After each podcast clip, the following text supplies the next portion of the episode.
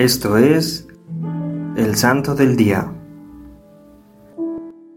Hoy conoceremos la historia de San Anastasio Egúmeno. Se dice nacido en Siria, aunque este dato no es seguro. Durante su juventud vivió una vida de gran piedad. Cuando alcanzó la primera madurez, Anastasio abandonó el mundo y entró en el monasterio de Santa Catalina sobre el monte Sinaí, donde San Juan Clímaco era entonces el abad. Allí se enriqueció con el ejemplo de muchos monjes santos y fue ordenado sacerdote.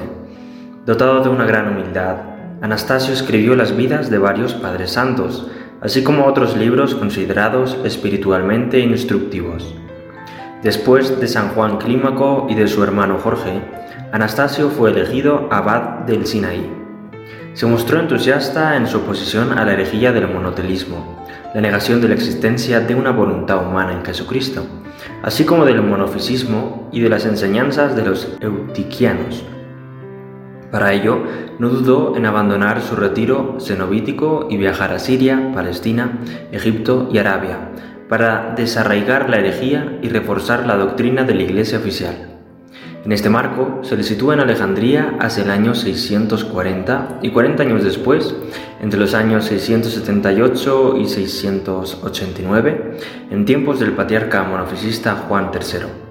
El tercer concilio de Constantinopla, en el año 680 al 81, pocos años antes de su muerte, pondría fin a esta herejía.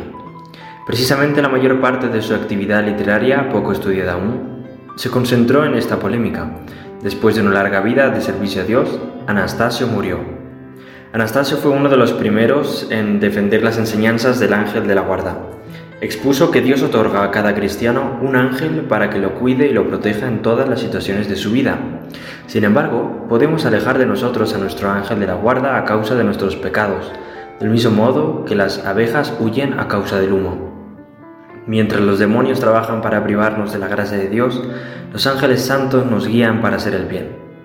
Aparte de su obra dogmática y apologética contra las herejías, escribió una pequeña historia de estas y de los sínodos eclesiásticos, un texto exegético, un comentario bíblico de la creación, varias homilías y un volumen de preguntas y de respuestas sobre cuestiones predominantemente morales. Es por tanto uno de los últimos escritores orientales a quienes se reconoce el título de Padre de la Iglesia. Es conocido en la Iglesia Ortodoxa, especialmente entre los griegos, como el Nuevo Moisés. San Anastasio Gúmeno, ruega por nosotros. Servidores Amoris Christi, Movimiento Amoris Mater. Haz todo con amor.